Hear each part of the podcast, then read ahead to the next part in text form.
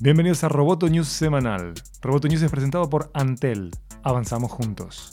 Mi nombre es Miguel Ángel Dobrich y junto a Natalia Ralde daremos las noticias más relevantes del mundo tecnológico.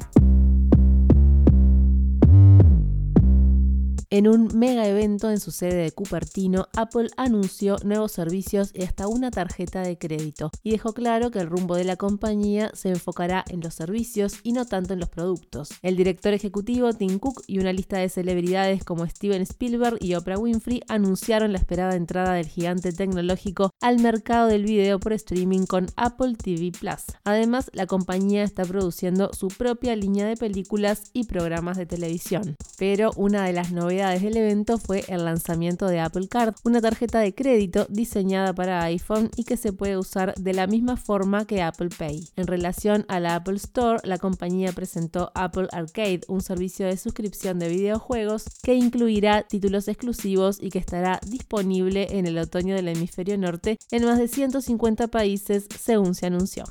Spotify va por su tercera adquisición del mercado del podcast. Tras Gimlet y Anchor, Spotify anuncia que sumará a Parcast. Esto es parte de la estrategia de Spotify por dominar en todos los frentes del audio. Y en consecuencia, sumar más suscriptores y vender más publicidad. Parcast es un estudio de podcast abocado a la narración, especialmente de policiales y de misterio. Sus contenidos son consumidos mayoritariamente por público femenino. Según Spotify, el 75% de la audiencia de Parcast es mujer.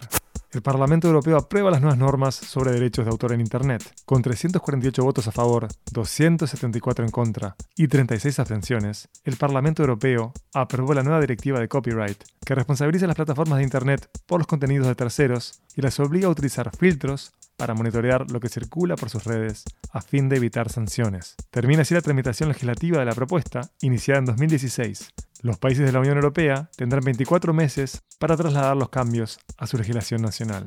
La Electronic Frontiers Foundation sostuvo que el Parlamento Europeo abandonó el sentido común, los consejos de académicos, tecnólogos y expertos en derechos humanos de Naciones Unidas y aprobó completa la directiva de copyright.